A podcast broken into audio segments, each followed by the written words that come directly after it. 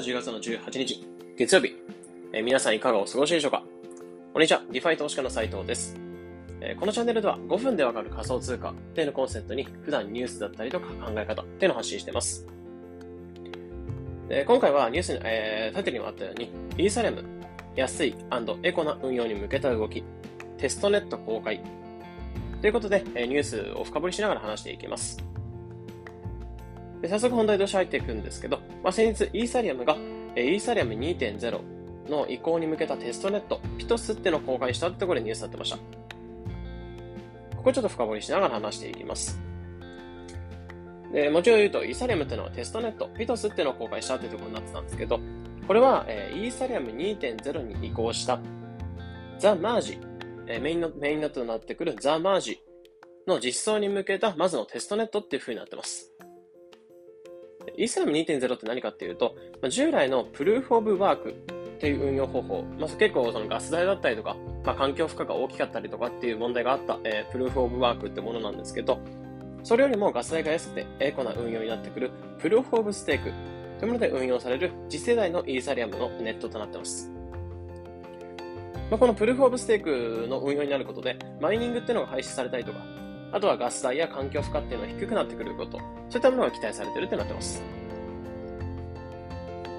で、このテストネット、えー、っていうのを公開しました。ベストピトスっていうのを、えーテストネット公開したというところで、えー早速公開してみたところ、まあ、すでに4万超えの人たち、4万人以上の人たちっていうのを利用して、アプリや取引っていうのを使って、え開発していってるって感じですそうですね。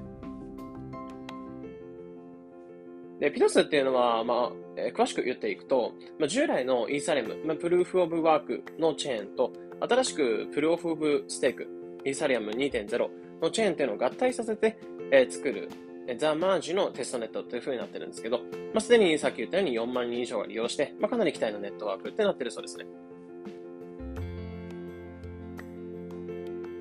まあ、このニュースを、えー今回、ピトスっていうのを公開して、まあ、ザ・マージの実装に向けたテストネット、ピトスを公開したってところで、ニュース話してたんですけど、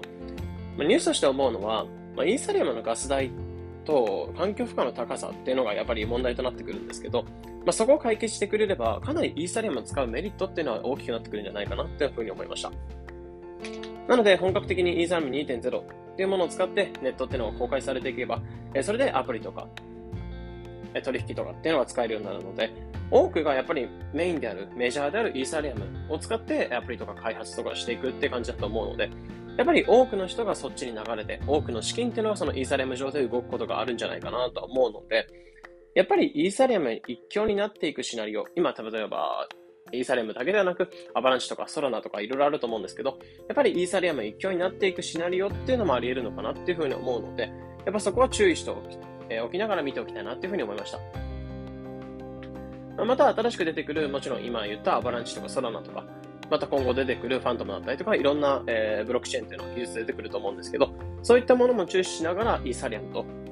新しい技術、どっちがいいのかなっていうところも天秤にかけながら、えー自分でもサービスだったりとか、お金っていうのを入れていきながら使っていこうかなっていうふうに思いました。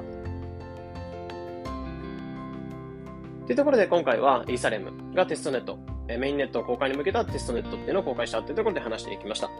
まあ、このような形でこのチャンネルでは仮想通貨についてできるだけ分かりやすくお伝えしております。日々の情報収集やトレードにお役立てください。それでは良い一日を。